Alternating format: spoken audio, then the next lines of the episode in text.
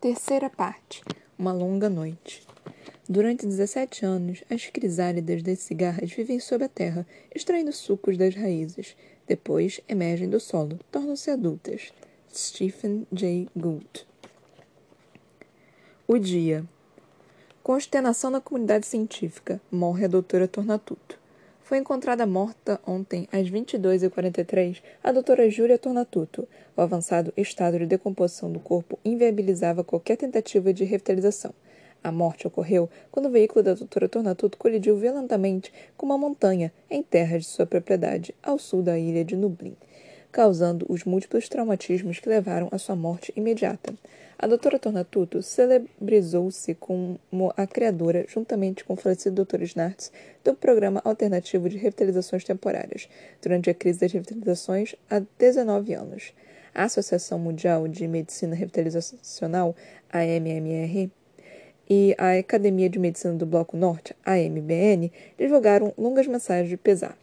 Nas palavras do Dr. Hermann Sterman, presidente do AMMR, a doutora Tornatuto estava na categoria dos cientistas de mais alta capacidade intelectual e era a maior fonte de novos conhecimentos na área de preservação de cérebros do planeta. Acreditamos que seu desaparecimento representará, sem dúvida, um atraso no desenvolvimento de técnicas importantes que permitam o prolongamento e a expansão da capacidade ativa da mente humana.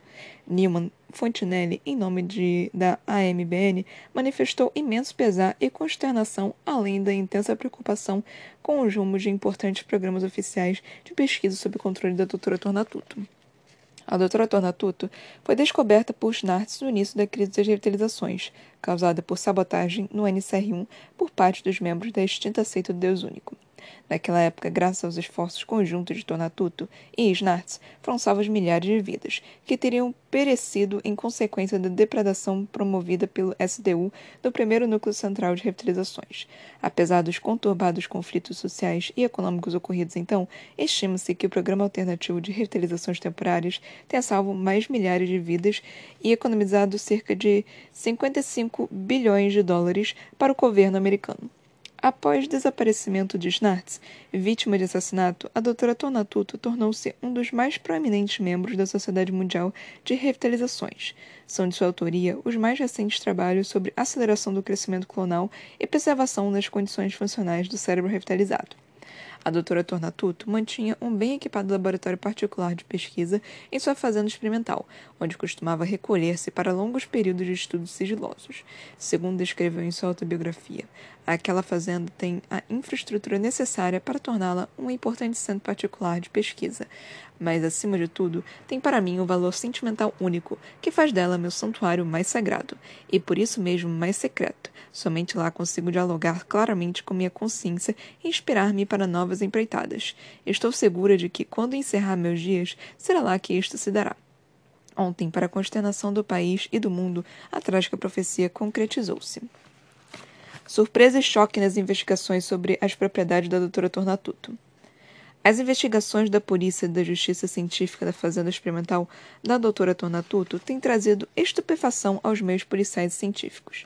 Ao que tudo indica, a doutora Tornatuto teria ocultado informações importantes da comunidade científica na época da implantação do Programa Alternativo de Revitalizações Temporárias. Na época, foi repetidamente informado ao público que as cirurgias denominadas revitalizações temporárias só haviam sido testadas com órgãos de primatas, mas jamais com órgãos humanos. Uma autorização extraordinária foi dada para que a equipe do NC1 NCR1 realizasse testes preliminares com cérebros de clones, visando a avaliar com urgência a viabilidade de aplicação da técnica em humanos. Ao que tudo indica, tratava-se de uma farsa, pois a própria doutora Tornatuto já realizara experiências ilegais com cérebros humanos em seu laboratório particular antes mesmo da invasão do NCR1. A análise dos holoarquivos da doutora Donatuto revelou a realização contínua de inúmeros experimentos com cérebros retirados de clones utilizados em revitalizações. Consta com arquivos que ela teria mesmo permitido a sobrevivência de alguns destes cérebros no interior do crânio de suínos por período de até dois anos. Os registros visuais comprovam a tentativa destes híbridos de homens e suínos de assumir atitudes claramente humanas, apesar de sua condição biológica de suínos. Entre os registros da pesquisadora foram encontrados tratados não publicados a respeito de suas investigações sobre o desenvolvimento de cérebros humanos em corpos não humanos. Um destes tomos, intitulado O Cérebro Humano em Ambientes Limitadamente Hostis, contém descrições detalhadas na tentativa bem-sucedida da doutora Tornatuto de ensinar diversas formas complexas de linguagem aos seus híbridos a comissão de investigações não encontrou registros sobre o paradeiro destes monstruosos híbridos. É possível que os cérebros não tenham resistido por longos períodos, nas condições impostas pelo corpo suíno, já que as cirurgias teriam sido realizadas há mais de 20 anos. Suspeita-se, porém, que a própria pesquisadora deve tê-los eliminado em virtude de seu avançado desenvolvimento, pois todos os registros deixados pela doutora Tornatuto indicam uma perfeita coexistência entre o cérebro humano e o corpo que hospedava.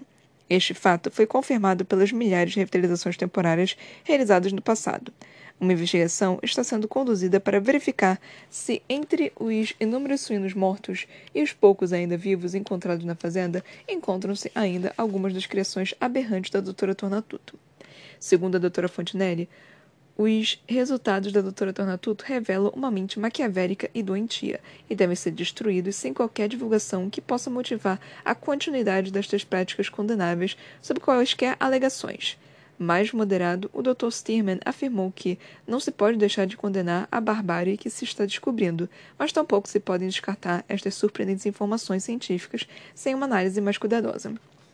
O Dr. Stearman prosseguiu afirmando que não há e nem pode haver qualquer intenção de dar prosseguimento a estas aberrantes experiências, mas nenhum novo sofrimento resultará da análise dos resultados já obtidos. Devem-se considerar também os eventuais benefícios que deles possam resultar. As decisões finais, porém, caberão à Justiça, a cujos representantes deverá ser brevemente entregue o relatório parcial da Comissão de Notáveis. Dr. Snartz vivo? O Dr. Steeman, porta-voz oficial da Comissão de Notáveis que inventaria os bens da falecida doutora Tornatuto, fez ontem a surpreendente revelação de que o Dr. Snartz, dado como morto há quase 20 anos, pode estar vivo e consciente. Esta revelação confirma os boatos anteriormente citados por este veículo de comunicação.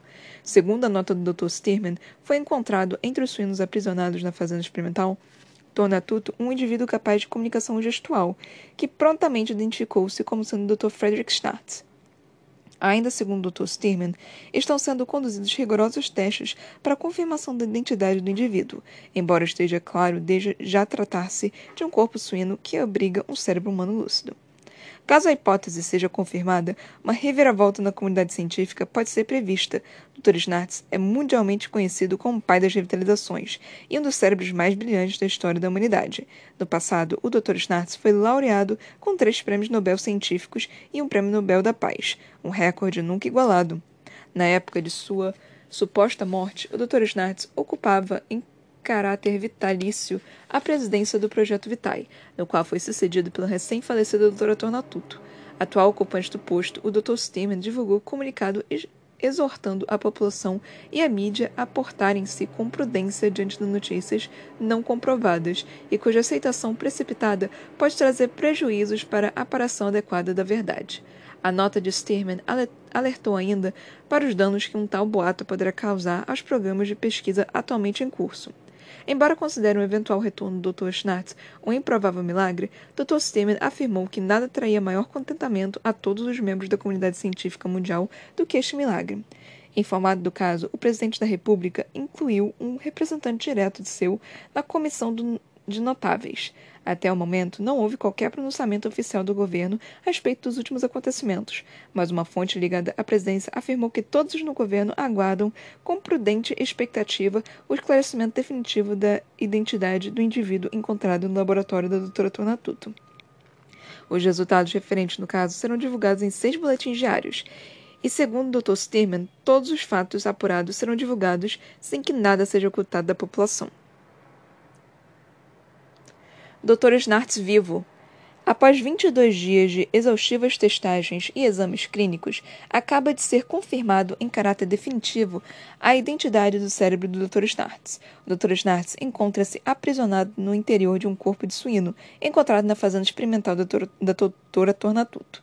Os resultados definitivos vieram após a implantação de um sintetizador vocal no indivíduo, permitindo-lhe comunicar-se verbalmente e, portanto, com mais precisão. Nas palavras do Dr. Stearman, não foram realizados testes de natureza genética em virtude dos riscos e que se exporia o paciente. No entanto, o índice de 100% de acerto nos testes informacionais de natureza visual, sonora e mnemônica são estatisticamente incontestáveis. A partir deste momento, ainda segundo o Dr. Stearman, o indivíduo em questão deverá receber tratamento condizente com as condições de ser humano, gozando de todos os direitos previstos da Constituição. Informado da confirmação, o presidente da República enviou um, um, decreto ao Congresso que o aprovou imediatamente, revalidando a totalidade das leis das revitalizações temporárias, revogando-se apenas as medidas de exceção à liberdade dos RTs, incluídas após a onda de ataques terroristas.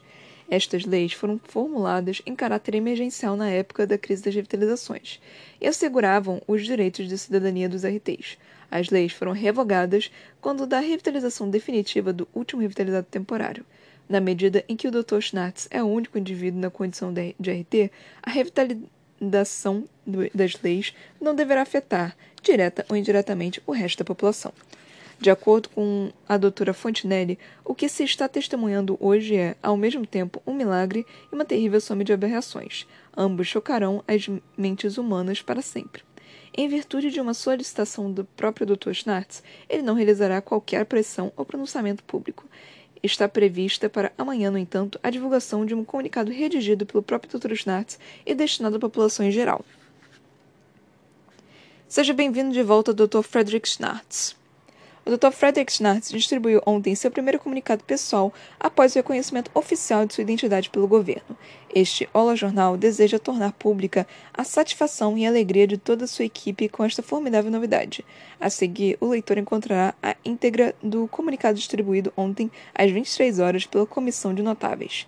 Prezados amigos e amigas, começo por pedir que me perdoem tamanha intimidade, mas por toda a minha vida venho tentando trabalhar para melhorar as condições de vida dos seres humanos neste planeta, e venho sendo tratado dignamente por eles. Daí o motivo de dirigir-me a todos como amigos. Sim, porque apesar do imenso sofrimento a que fui submetido durante este pérfido cativeiro, a emoção de reencontrar-me de posse de quase todos os direitos de um ser humano faz parecer tão diminutos os sofrimentos e agruras deste período que desde já esforço-me para esquecê-los. O entendimento pleno de tudo o que se passou neste local, na vida da falecida Tornatuto e na minha, exigirá muitos esclarecimentos e estudos por parte destes excelentes pesquisadores que me cercam de, cuidadosos, de cuidados neste momento. Por isso mesmo, não desejo por hora fazer qualquer relato público ou acusação de qualquer natureza a quem quer que seja. Desejo apenas externar meus sentimentos mais profundos de euforia e gratidão. Em nenhum momento perdi a esperança de que esta situação haveria de modificar-se. Em momento algum deixei de esperar, ainda que temeroso, que certas atrocidades fossem descobertas e punidas. Em momento algum minha confiança em nossa sociedade deixou de existir. Ainda que alguns indivíduos denigram e enodem esta sociedade com atitudes cruéis e absurdas, em momento algum se pode deixar de confiar em seu conjunto. Os presentes acontecimentos confirmam minha confiança e reforçam minha tranquilidade não tardarão a vir à luz as informações importantes acerca dos eventos deste período de minha existência que desde já considero distante. Somente então sentir-me-ei livre para fazer meus próprios comentários e interpretações. Minha condição física limitada e a maneira como tenho vivido me fazem ansiar por descanso e reflexão em outro ambiente. No momento, cabe-me apenas expressar minha infinita gratidão a todos, e é o que venho a público fazer.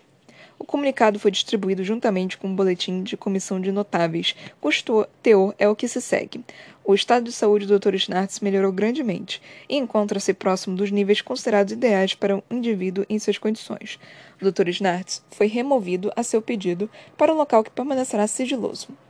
As investigações sobre o caso prosseguirão com maior com a maior presteza e máximos cuidados. Cabe informar também que o Dr. Schnartz tem contribuído grandemente com seus depoimentos para a plena compreensão das atitudes da Dra. Tornatuto. A divulgação do conjunto destes dados prosseguirá no ritmo habitual, através dos seis boletins ordinários, além dos boletins extraordinários que se façam necessários. Nos subterrâneos. Hoje finalmente consegui ter acesso aos laboratórios desta fazenda experimental. Embora as instalações sejam simples, ao menos poderei fazer o registro de minhas reflexões pessoais com equipamento adequado. O que ficará registrado aqui não representa a versão absolutamente fiel dos acontecimentos que serão narrados por vários motivos. Primeiramente, porque eu sou o que costuma chamar de cientista, e por isto mesmo não acredito em absolutas versões fiéis ou descrições incentas. Em segundo lugar, porque minhas atuais condições de vida têm me fornecido numerosas oportunidades, mais até do que desejaria, de refletir sobre acontecimentos passados. E quanto mais reflito nesta silenciosa solidão, mais se acumulam versões diferentes de cada acontecimento. Parece que está me acontecendo o mesmo que ocorria com uma múmia de um conto que li. A infeliz criatura permanecia viva por milênios, mas incapaz de comunicar-se. Como passatempo, ela criava mentalmente tantas histórias para si mesma que, ao longo dos séculos, acabava por esquecer qual fora sua história real. Tenho certeza, no entanto, de que eu, ao narrar os acontecimentos nessa fazenda, estarei tentando reproduzi-los com o máximo de correção possível para alguém em minha situação. Sou também um amante dos parênteses apostos e da linguagem precisa, mas não necessariamente direta. Como estas gravações destinam-se ao meu prazer pessoal e, além do mais secreto, darei vazão plena a estas minhas peculiaridades, ao menos para ver se extraio delas o máximo de prazer. A maneira como vim parar aqui é desconhecida de todas, e, embora seja pouco clara até mesmo para mim, merece algumas considerações. De uma forma que desconheço, os revitalizados temporários descobriram o trajeto que eu utilizava para ir de minha casa para o NCR. Meu veículo foi atacado, acabei sendo gravemente ferido e perdi os sentidos. No entanto, me recordo que em seus ataques não atingiram minha cabeça. Isto estaria de acordo com a estratégia daqueles dementes de forçar seus supostos inimigos a passar por revitalizações temporárias. Este era um objetivo idiota, porque possuía diversos outros clones prontos para uma revitalização normal. Na verdade, todos os diretores do Vitae dispunham de pelo menos três clones. Isso foi considerado indispensável por nossos assessores militares, pois asseguraria a sobrevivência do programa em caso de sabotagem. Tanto eu quanto a doutora Tornatuto, portanto, poderemos ser revitalizados facilmente a qualquer momento. Se a doutora Tornatuto realmente encontrou meu corpo logo após o ataque, com o cérebro ainda intacto, deveria ter imediatamente iniciado minha revitalização normal.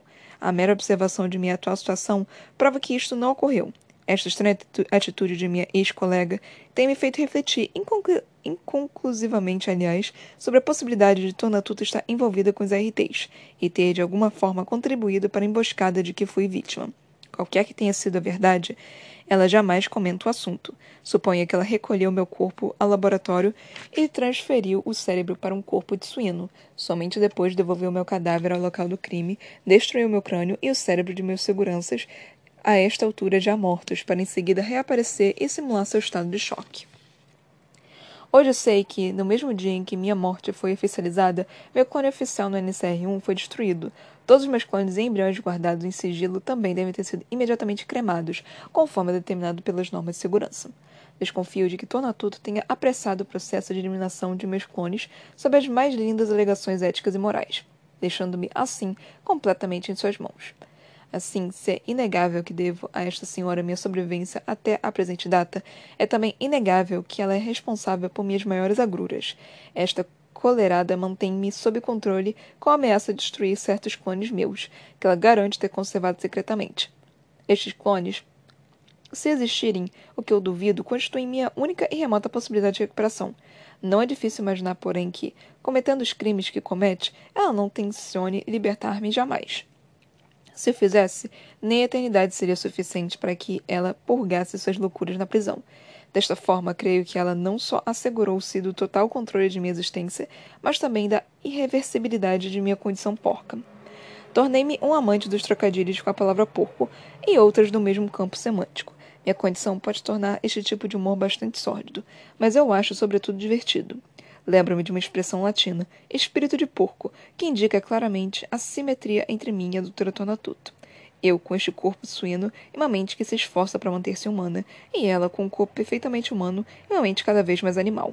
Imagino que existam explicações fisiológicas e psiquiátricas para tamanha loucura, mas não posso estudá-las.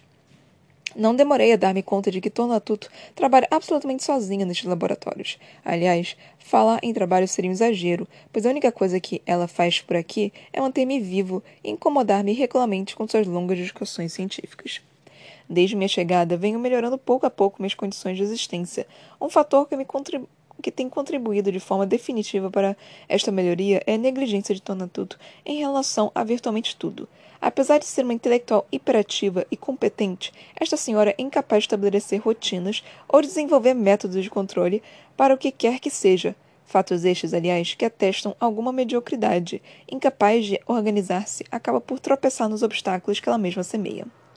Temo apenas que este seu descaso me venha custar caro. Preocupa-me mesmo que, por descuido, ela acabe me deixando morrer ou me tirando a vida. No entanto, é também nesta sua marca pessoal que baseio todos os meus projetos de fuga. A negligência de Tornatuto ficou evidente a princípio nos atrasos e na inconstância da chegada de minha comida e outros mantimentos.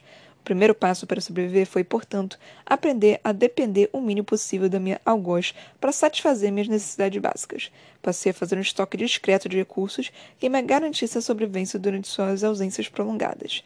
A água é abundante e, sendo oriunda de fonte natural confiável, não constitui motivo de preocupação. Esta organização, bem como o lento fluir dos dias, me devolveram a tranquilidade necessária, permitindo-me hoje articular projetos mais amplos e ousados em relação ao meu algoz e meu futuro. O primeiro obstáculo a qualquer projeto era o confinamento a que me submeteu a canalha. Neste caso, porém, não precisei de sua negligência, porque, embora meu cárcere tenha sido planejado por profissionais competentes e nada negligentes, estes técnicos lidaram com a necessidade de segurança para confinar porcos comuns e não o tipo de suíno sabidinho que eu sou. Por isso, consigo sair de minha pocilga e circular por boa parte desta fazenda. Tomo sempre cuidado de não deixar pistas para Tornatuto, para que ela não reforce minha prisão, privando-me desses agradáveis passeios. Talvez movida pela simples e pura preguiça de realizar a manutenção necessária, Dona Toto eliminou hoje todos os outros suínos desta fazenda. Mesmo sendo apenas porcos comuns da raça Southern New England, embora não pudesse considerá-los exatamente como amigos, era minha única companhia permanente neste laboratório. Senti a morte de cada um deles, que já aprendera a conhecer. Agora me sinto ainda mais solitário do que antes. Não há possibilidade de fugir desta fazenda, porém agora ao menos não preciso escapar simuladamente para dar meus passeios. Após muitas discussões ásperas durante as quais cheguei a temer por minha vida, Tonatuto fez algumas modificações na estrutura da fazenda. As reformas me permitem agora circular facilmente por boa parte da área construída, desde a pocilga, meu lar, até os laboratórios. Ela, em sua infinita presunção, pensa que me deixa circular por onde eu já circulava há tempos. Crê que me fez um grande benefício mas posso relaxar mais, sem me preocupar tanto em ocultar os sinais de minha passagem. Está bem longe de ser a liberdade ideal, mas posso transitar pela fazenda durante as prolongadas e constantes ausências de minha algoz. Quando ela está presente, sou obrigada a suportar longos discursos sobre projetos de pesquisa ou ações políticas. Tona Toto não me permite fazer qualquer registro particular. No entanto, graças à sua negligência, tenho acesso aos seus escritórios e arquivos enquanto ela está fora. Aqui, ela dispõe de eficientes equipamentos de documentação. Graças ao sintetizador vocal, posso registrar as informações que desejo, como este diário, por exemplo. Tenho usado os antigos discos do arquivo pessoal de Tornatuto para gravar estes meus registros. Antes de desgravar o disco para gravar minhas palavras, porém, inspeciono-os minuciosamente para evitar a destruição de informações relevantes. Ao final de minha jornada de trabalho, recoloco os discos em seus lugares habituais, apenas com conteúdo alterado.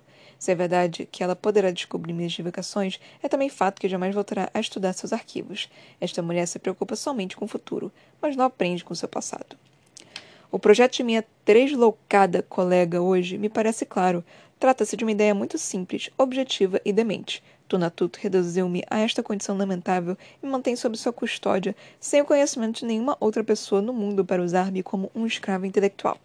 Depois de assumir posições importantes nos projetos de revitalizações, vem me coagindo a colaborar em seus projetos. Seu objetivo é que eu estude, critique e dê sugestões para seus projetos de pesquisa. Evidentemente, ela levará a cabo as experiências e colherá os frutos sozinha, aumentando sua reputação e sua fortuna pessoal à custa de meu trabalho intelectual. Mas que opção eu teria se não colaborar? A morte? Esta é uma ideia que eu, mais que qualquer outro animal no mundo, abomino visceralmente. Minha existência permanece ignorada pelo mundo, embora eu continue produzindo muitos novos trabalhos. Os resultados que Tonatudo obtém sigilosamente a respeito do funcionamento do cérebro são fascinantes. No entanto, esta parte de seu trabalho, ou melhor, de nosso trabalho, ela mantém sob o mais rigoroso sigilo, exatamente como fez com as revitalizações temporárias. Imagino que pretenda divulgá-los somente quando dispuser de uma maneira de usá-los imediatamente, em benefício próprio. Sempre admirei a ambição individual, mas escondendo seus resultados, ela está apenas mostrando ser muito insegura e covarde. Esta mulher tem um medo anormal da competição. Aliás, não sei se é tão anormal assim. Todos estes pseudogênios da ciência vivem escondendo leite, com medo de que seus pares se apropriem de suas ideias e os ultrapassem. Este medo eu nunca tive, nem tenho.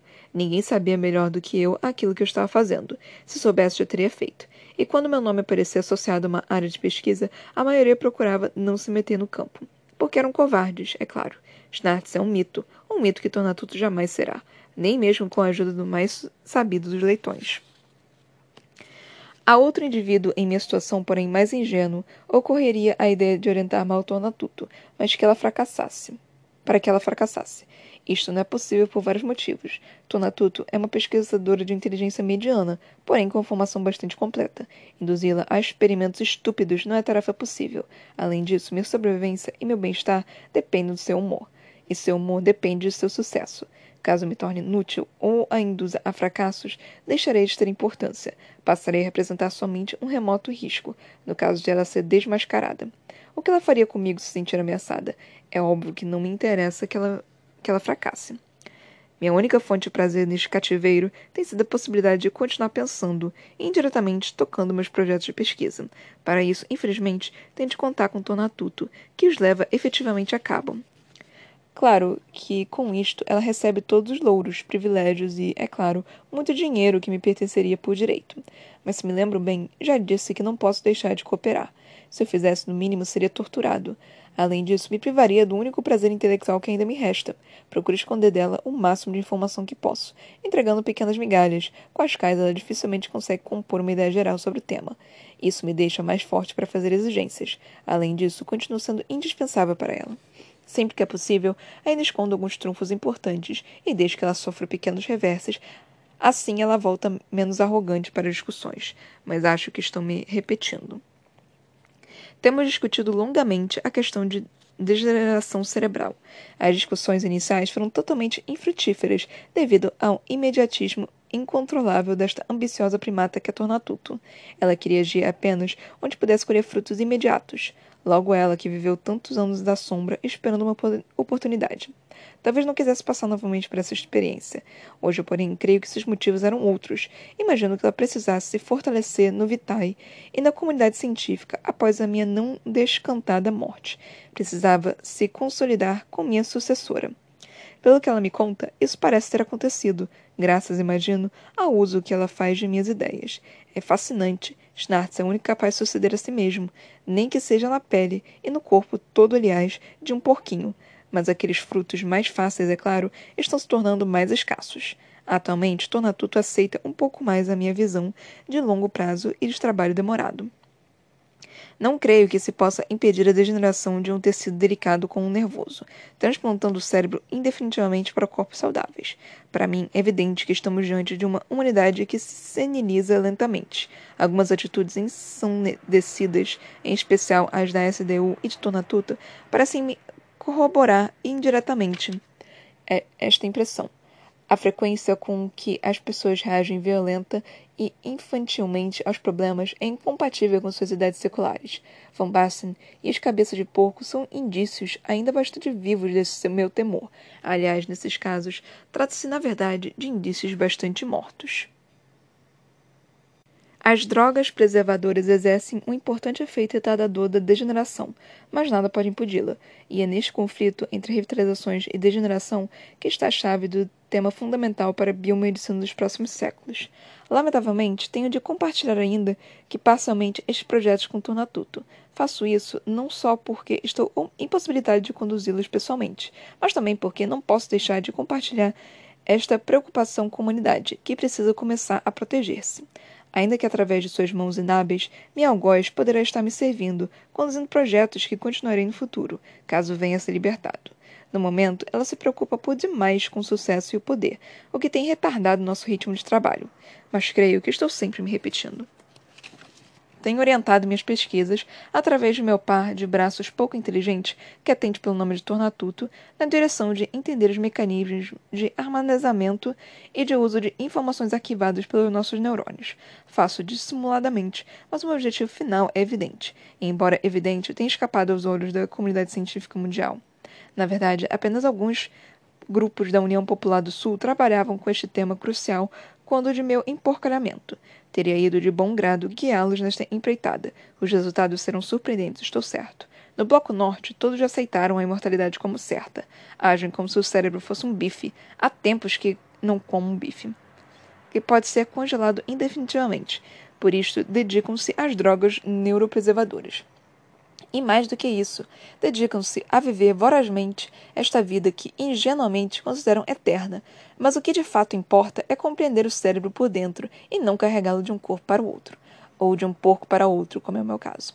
Qual a linguagem que ela utiliza para armazenar informações? De que forma estou impresso em minha mente o número de telefone? Telefone da minha mãe no ano de 2003, e outras informações menos objetivas, como minha personalidade, minhas maneiras típicas de agir, meus gostos, como estes dados ficam armazenados em nossas mentes. Aliás, como funciona quimicamente o que chamo de mente. Pouco se sabe sobre isso, embora eu tenha algumas ideias interessantes que pretendo usar no momento oportuno. Minha vida é um jogo de oportunidades. Somente conhecendo em detalhes a linguagem e o funcionamento eletrofísico e químico do cérebro poderemos dar um novo passo. Qual é este passo? O mais ambicioso de todos.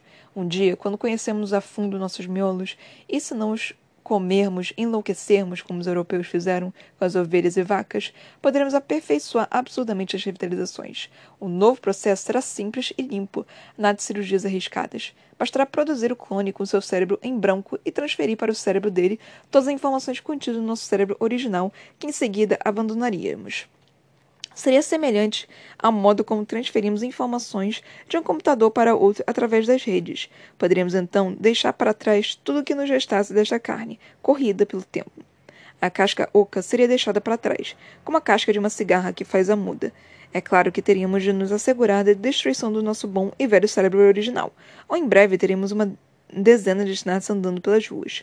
O ideal seria que, ao transferirmos as informações para o cérebro novo, automaticamente apagássemos as do velho. Tonatuto chega a crer que poderemos até mesmo selecionar as informações a serem descartadas na transferência de um corpo para o outro. Isso talvez liberasse potenciais do cérebro para reutilização, para guardar novas informações.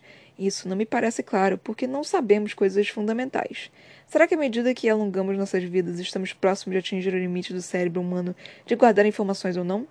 Se não estamos perto do limite, podemos continuar acumulando informações sem necessidade de jogá-las fora. Até porque é difícil definir o que jogar fora. Será que existem mesmo informações dispensáveis? Será que após várias transferências em que apagássemos dados supostamente inúteis, não deixaremos de ser nós mesmos? Não se tem nenhuma ideia de como as informações ficam separadas no cérebro, nem de que estejamos próximos dos limites dele. O maior risco seria o de que, ao escolhermos e retirarmos uma carta aparentemente sem uso, possamos desfazer a arrumação do conjunto e derrubar todo o castelo. E estas questões só serão respondidas quando pudermos realmente entender nosso cérebro. Mas torna tudo ainda ansiosa demais para ligar-se às questões relevantes do futuro. Incrível que eu não consiga modificar o temperamento dela em nada. Parece uma velha ranzinza e teimosa. Esta transferência de informações de um cérebro gasto para um novo em folha, feita de maneira cuidadosa, será um imenso avanço em relação à revitalização. Deixaríamos para trás todos os componentes físicos de nosso corpo original. Seríamos cópias de nós mesmos. Seria como se transferíssemos apenas nossa essência para outro corpo. E o mais bonito, o mais fascinante mesmo, seria a demonstração cabal de que aquilo que chamamos de seres humanos, de mente e de alma, é apenas informação. Nossa alma é feita de informação. Nós somos informação em seu estado mais puro, refinado e delicado. E não é o que estamos repetindo desde o século XX? Quem tem informação tem o poder. A história começa com a escrita, passa pela imprensa, atravessa a televisão, muda com as revitalizações e atinge seu apogeu na. Talvez possamos chamar o processo de reencarnação. Afinal, daríamos um corpo novo para uma velha alma. E Schnartz, o bom e velho Schnartz, seria o único a estar presente em duas das mais importantes mudanças da humanidade: nas revitalizações como criador indiscutível e na reencarnação como idealizador como eminência parda. Seria uma fantástica confusão para a cabeça de meus amiguinhos pesquisadores. Tudo depende de entendermos perfeitamente como nosso cérebro armazena e opera com informações. Ocorremos o risco de transferir informações fragmentadas, sem coesão nem sentido, do cérebro velho para o novo. Este é o maior risco. Podemos nos tornar uma fábrica de senis ou esclerosados, Portanto, não pode e nem precisa haver pressa, e meus coleguinhas cuidam para que nossos bons e velhos cérebros continuem funcionando perfeitamente, graças às suas poções milagrosas. Fique imaginando quem se arriscará a testar a nova técnica se um dia ela estiver disponível. Eu adoraria testá-la em Tornatuto, e pela primeira vez na vida eu adoraria falhar. Uma questão teórica básica maravilhosa e relevante para as reencarnações não desperta o interesse de Tornatuto, evidentemente já que não pode colher seus frutos materiais. Nenhum sistema lógico pode descrever sua própria estrutura. E sempre necessário um sistema superior ou mais complexo. O homem pode explicar o funcionamento do complexo sistema nervoso de uma abelha, mas ela jamais poderá explicar o do homem. Neste caso, jamais será possível a mente humana entender seu próprio funcionamento, o que será uma pena para meu projeto.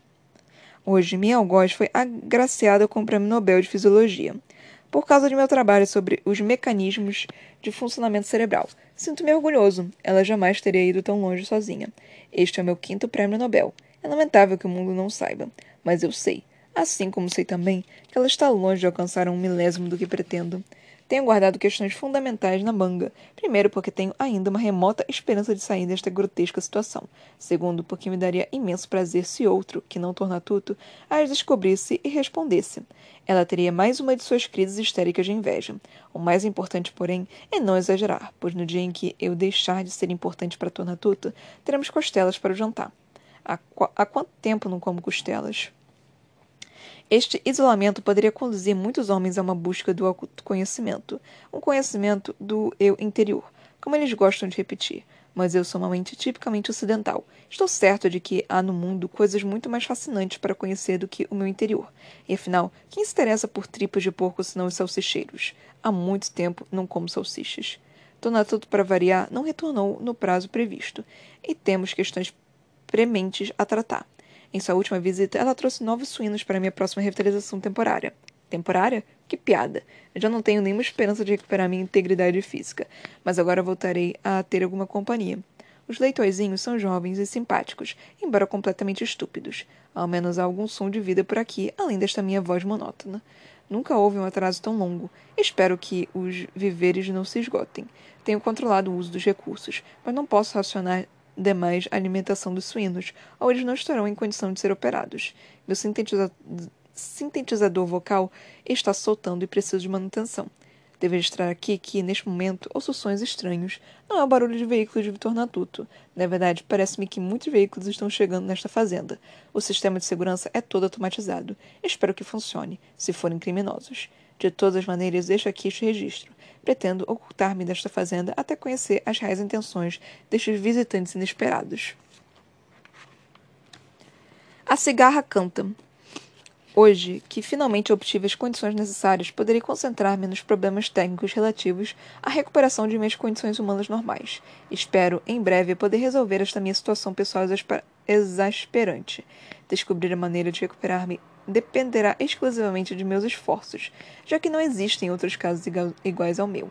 Tudo terá de ser inventado por mim. Para resolver definitivamente o meu problema, é óbvio que terei de revitalizar-me, o que não é possível sem a produção de um clone. Porém, o único tecido humano que restou de Snartz é exatamente o mais precioso e delicado: o meu cérebro. Não posso me dar ao luxo de errar, retirando células e mais células de meus miolos para tentar produzir um novo clone. Só poderei fazê-lo quando tiver dominado a técnica necessária para ter um único núcleo perfeito a partir de uma única célula retirada de meu cérebro.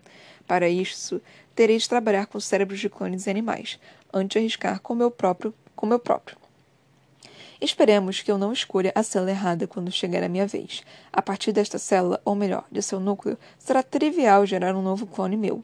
Aliás, eu mesmo não me recordo mais de meu modo de falar ou de caminhar, Imagino que tudo possa retornar automaticamente, tão logo eu volte ao normal.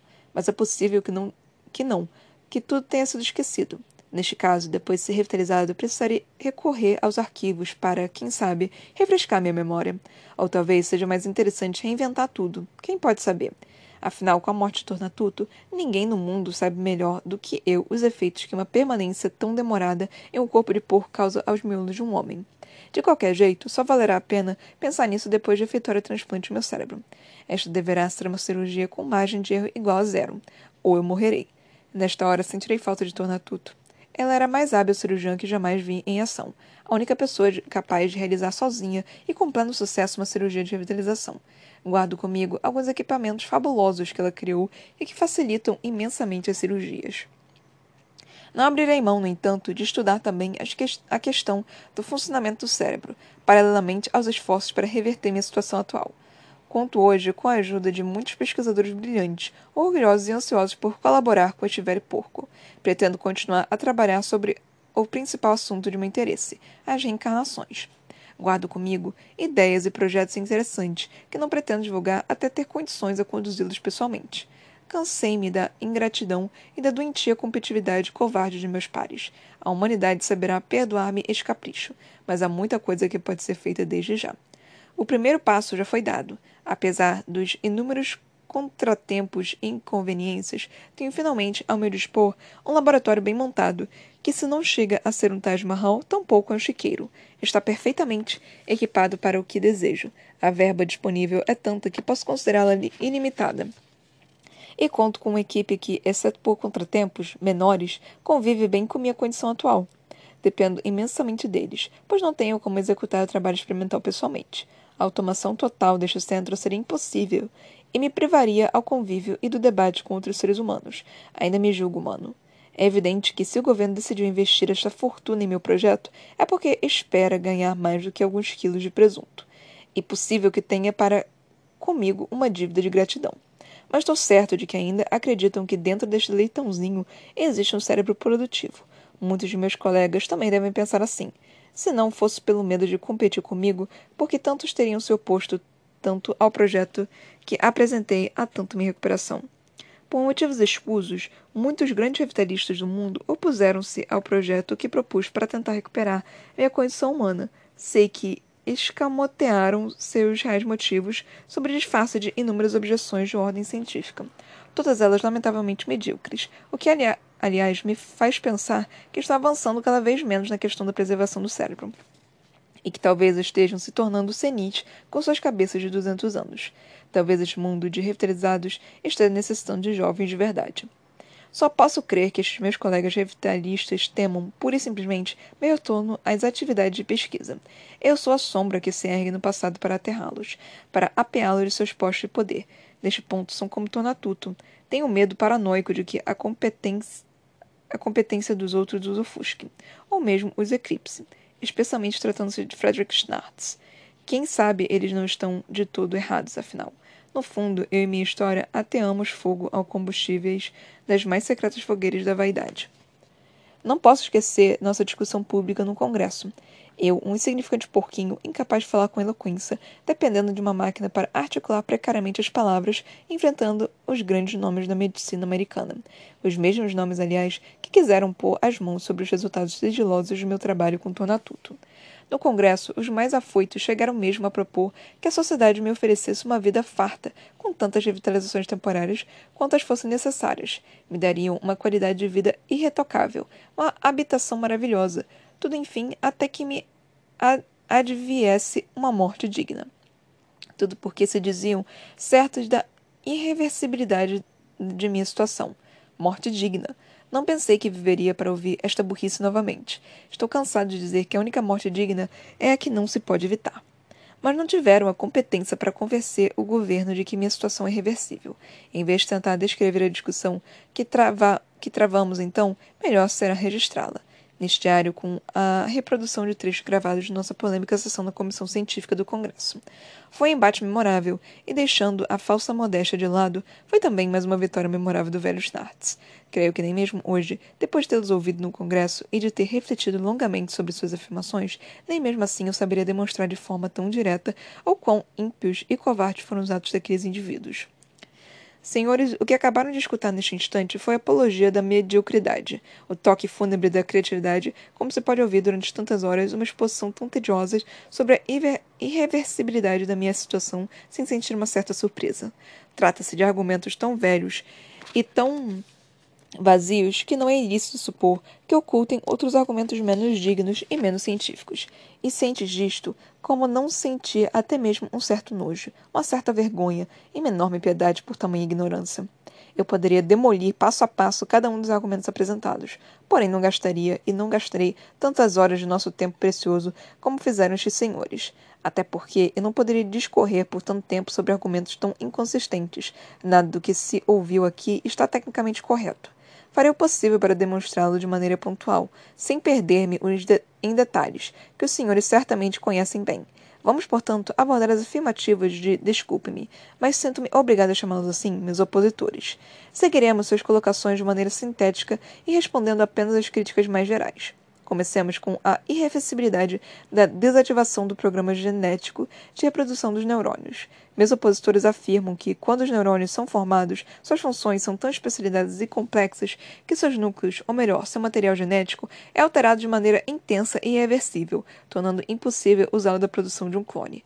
Em resumo, o núcleo de um neurônio não saberia formar um clone se fosse transplantado para um óvulo. Falácias, casuísmos. Todos sabemos que durante a formação de cérebro, nenhum só gene dos neurônios é destruído ou jogado fora. Muitos, é verdade, são apenas desligados. Por isso mesmo, toda a informação necessária para que o núcleo de um neurônio ensine um óvulo a formar uma nova pessoa, um novo clone de Frederick Schnartz, ainda está dentro de cada um dos meus neurônios. E por acaso existem dados que apoiam esta minha afirmativa? Existem e são abundantes, e não existem por acaso. Muitos podem ser encontrados em trabalhos de minha própria autoria, publicados sob a identidade doentia de Tonatuto. Passemos a eles, sem entrar em minúcias desnecessárias. Como creio ter demonstrado, nada há, portanto, de irreversível em minha atual condição biológica. Ao contrário, ela representa um desafio menor para a ciência, se comparada com tantos outros que polulam neste nosso vasto mundo. Encontrar e esclarecer os passos que me reconduzirão à condição normal é, portanto, uma simples questão de tempo. E como não me canso de afirmar, tempo é o que temos de sobra.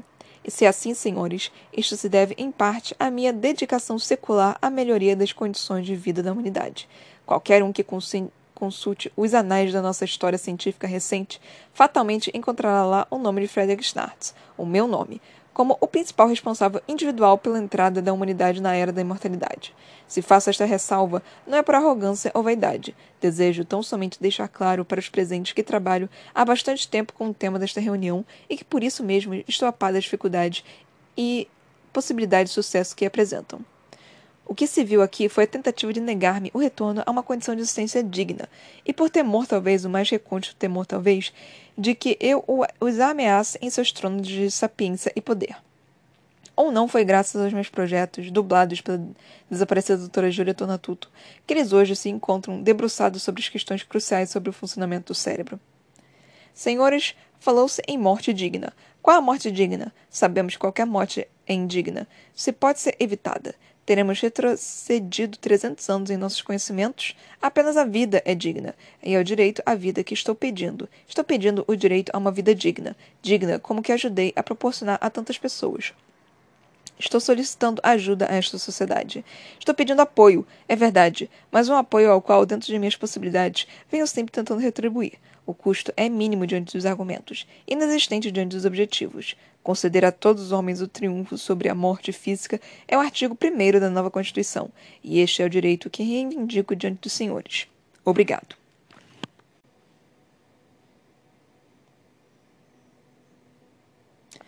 Consegui ler de uma leva só, tipo, a terceira parte. Isso é ótimo. Tipo, agora nós só temos bem pouquinho para ler. É, vou ter que ser rápida porque tem bastante rodapé para ler. E bastante coisa para comentar também, né? Primeiro, vamos, uh, o primeiro rodapé é O Dia, que é aqui. Este capítulo contém transcrições de notícias de uma época em que não existiam mais revitalizados temporários, 18 anos após a invasão do NCR-1 e 9 anos após a normalização do último RT. Foram transcritas apenas as notícias relevantes para a compreensão da, da porção final da biografia de Snart Tonatuto, em especial da relação pessoal entre os dois. Aí nós temos aqui, tipo, algumas reportagens, tipo, da Tornatuto morrendo, né? Aí você primeiro fica tipo, poxa, a Tornatuto morreu e agora, tipo, ela era tipo a segunda, né, no, nessa questão, né? Aí você vai lá e tem a surpresa e choque nas investigações sobre as propriedades da doutora Tornatuto. E parece que encontraram os Narts, né? Tipo, no. Na fazenda do Tornatuto. E aí, tipo, aí é muito engraçado que o, prim o primeiro título depois dele é Doutor Snartz vivo? Uma interrogação. E aí depois vem Doutor Snartz vivo? Um, com uma exclamação. Isso é bem divertido, sabe? Que é, essas. É, esses títulozinhos que ele fez, assim. Eu achei isso bem divertido. E aí nós temos aqui o Dr. Snartz vivo. que ele, na verdade, não estava, não estava morto, né? A Tornatuto parece que, tipo, ela, ao que tudo indica, ela tem ajudado, né, nos RTs, na, nas questões de, de, dos RTs, tipo, no matando as pessoas e tudo mais. E depois até é, conseguindo o cérebro dos Snartz para conseguir a informação dele, né? Tipo, uh, todo o genialismo dos Narts. E ela conseguindo os créditos, tipo, cara, absurdamente maquiavélico, né? Tipo, é, é isso. Mas enfim. É, aí nós temos Nos Subterrâneos, o título, e aí tem um rodapézinho. Este capítulo contém breves transcrições de trechos dos arquivos pessoais mantidos por Schnartz durante seu cativeiro. Uma versão completa destes arquivos foi publicada pelo próprio Schnartz no volume 4 de sua autobiografia. Os trechos incluídos aqui servem apenas para situar o leitor quanto à relação entre os dois pesquisadores e os pensamentos de Schnartz durante o cativeiro, demonstrando claramente a importância da participação de Schnartz em toda a produção científica de Tonatuto. Após sua libertação, Schnartz reconstituiu o período inicial de seu cativeiro. No presente trabalho, no entanto, utilizamos apenas os documentos originalmente produzidos durante o cativeiro, razão pela qual todo o período inicial não foi incluído. Aí nós temos aqui meio que um memoir, né, do Snartz, da, da época dele de cativeiro. Interessante que, tipo, você consegue ver que o Snartz, ele, mesmo estando em cativeiro, ele ainda tem meio que uma admiração pela doutora Tanatuto. É, eu não sei exatamente se é, tipo, uma admiração ou uma, é uma curiosidade particular pela, por questões humanas, né? porque ele, tipo, ele tava falando que ele estava tentando se manter humano, enquanto ele conseguia ver que a Tornatuta estava se mantendo cada vez mais animal, né? Uma afirmativa bem interessante essa, né? Essa questão de é, homem versus animal, é, instintos animais, né? Aí nós temos aqui a próxima rodapé, que imagino que pretendia divulgá-los somente quando dispuser de uma maneira de usá-los imediatamente em benefício próprio. Caí aqui. Os resultados mencionados por, por Nats e mantidos em sigilo por Tonatuto até sua morte foram objeto de sua intensa batalha judicial entre as empresas que financiavam os seus projetos e Dr. Nats que, apoiado pelo governo, reivindicava propriedade intelectual sobre eles. Os dados permaneceram sigilosos durante toda a disputa, que finalmente foi vencida por Snartz. Desde então, os resultados vêm sendo trazidos a público e seu estudo continuado pelo próprio Snartz. É bem legal você ver que, tipo, é, a vida dos nerds é basicamente a ciência, né? Então, assim, por mais que tenha toda essa questão de, de outra pessoa publicar os trabalhos dele e tudo mais, ele quer e, e ele não se importa exatamente com as outras pessoas meio que descobrindo os motivos ou o que ele está planejando, ou até mesmo a própria a, a ciência dele, né? Então, tipo, ele quer que a humanidade siga em diante. Isso é muito interessante você você pensar nisso e ver isso com os Narts, né? Tipo, ele é muito frio, muito calculista, muito sociopata, se é que podemos dizer isso, mas ele quer que a sociedade, que ele quer que os seres humanos consigam ir adiante, ele quer que ele, ele quer que os humanos consigam triunfar, sabe? E isso é bem legal. Aí nós temos aqui o terceiro rodapé deste capítulo, que é De todas as maneiras, deixo aqui este registro. Pretendo ocultar-me nesta fazenda até conhecer as reais intenções deste, destes visitantes inesperados. Aí nós temos o terceiro rodapé. Neste momento, chegam à fazenda experimental o grupo de policiais e a comissão de notáveis, conforme explicado no capítulo anterior. E aí aqui, tipo, você consegue perceber que o Starks foi salvo nesse momento, quando fica no final desse, desse capítulo. Aí, próximo rodapé é a Cigarra Canta, o título, né? Aí nós estamos aqui. Dr. Snartz recebeu do Estado americano um centro de pesquisa exclusivo e uma linha de financiamento ilimitada para prosseguir com os trabalhos científicos que escolhesse. Estas concessões visavam claramente a permitir a Snartz criar as condições que tornassem tecnicamente possível seu retorno à condição normal. A decisão do governo foi anunciada ao final de uma conturbada sessão conjunta da Academia de Ciências Americana e da Comissão Científica do Congresso. A sessão foi marcada por muitos discursos inflamados, contrários e favoráveis às concessões solicitadas por Snartz. Este capítulo contém transcrições de breves trechos dos registros feitos por Snartz durante e após a sessão. O objetivo foi tão somente permitir ao leitor entender os sentimentos e os projetos de Snartz naquela época. Uma versão mais completa destas anotações foi publicada pelo próprio Snartz sob o título de Terror na Alcateia, o retorno de Prático. Nesse capítulo é legal a gente conseguir ver, tipo, que a comunidade científica tá meio que apavorada, né? Tipo, dá a entender que ela tá meio que apavorada pela volta de Snartz. Tipo, eles não querem que Snartz volte. Eles não querem que ele continue, né? É, assim, porque assim, é, as outras pessoas têm muita questão de. de qual é o nome, meu Deus? De rivalidade, né? Na, na, nessas áreas. Então, o esse povo provavelmente não quer que Snartz volte justamente por causa disso, porque eles querem ter a chance deles no, no sol, sabe? Eles querem ter os, as pesquisas deles publicadas e, e, serem reverenciados como deuses, sabe? Isso é muito claro, tipo, em, em questão de ciência e medicina. É, é, médicos e cientistas em geral, eles têm um, um, uma questão de, de de, de endeusar, né, de endeusamento, de querer ser Deus, né, de, de pensar que são deuses, né. E eu não tô de sacanagem, não, tipo, realmente tem isso nessas questões. Não são todos, mas tem muita gente que é assim. Aí nós temos aqui nesse mesmo capítulo um outro rodapé, que é, nem mesmo assim eu saberia demonstrar de forma tão direta o quão ímpios e covardes foram os atos daqueles indivíduos. A seguir será transcrita uma versão extremamente sintética dos trechos de sessão do Congresso incluídos por Schnatz em seu diário.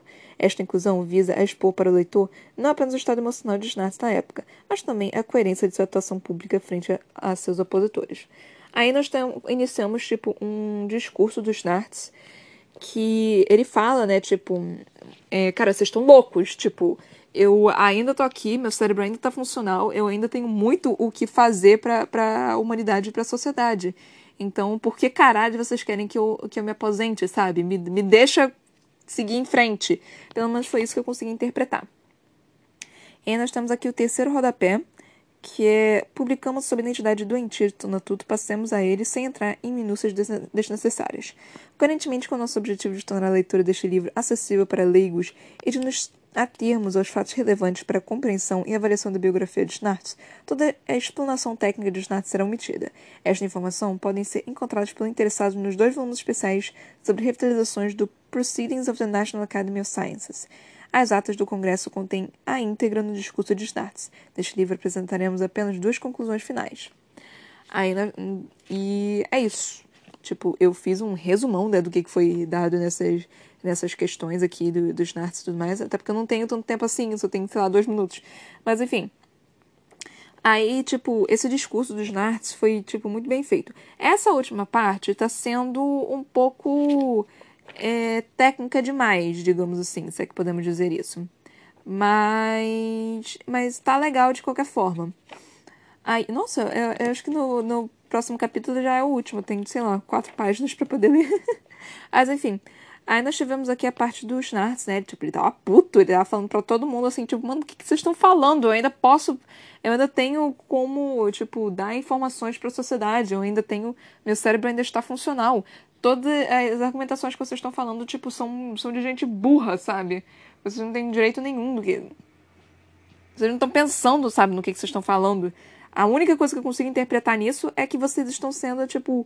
Estão é, com medo da minha volta. Snartz é absurdamente arrogante, né? Tipo, ele tem até motivo para ser arrogante. Mas ele está sendo absurdamente arrogante, porque ele está se achando bambambam, bam, bam, né? É possível que seja assim. Mas, sei lá, será que é só por causa disso? Será que realmente é só por causa disso? Mas muito interessante que está sendo esse livro. No final vai ser o último capítulo, da, quer dizer, o último capítulo do. Do. É, como se diz? É, ai meu Deus, vai ser. É, é, muita coisinha aqui que eu vou ter que escrever. Enfim. Eu vou terminar esse aqui. Espero que vocês tenham gostado, né? Tipo, é, eu vou ter que pensar aqui em como que eu vou fazer essa. Essa separação aqui, tipo, de título. Mas, bom, espero que vocês tenham gostado, né? Tipo, de, tenham curtido o livro, tenham gostado da história e tudo mais. Eu acho esse livro fantástico. E se vocês gostaram, por favor, compartilhe. Me sigam no meu Instagram, Ana Brocanello, e na minha página no Facebook, a.c.brocanello. Brocanello tem dois L's, tá, galera? L de lagartixa. Também tem um livro publicado que se chama Pandora, que você pode encontrá-lo nas lojas virtuais Amazon e na editora Viseu, em formato e-book e físico. Eu também tenho um canal na Twitch, que eu faço lives de jogos, que se chama Toca da Broca, que eu tento fazer as lives nas, sábado nas quartas, entre 23 horas e meia-noite. Espero que vocês tenham gostado, galera. Beijinhos. Tchau, tchau.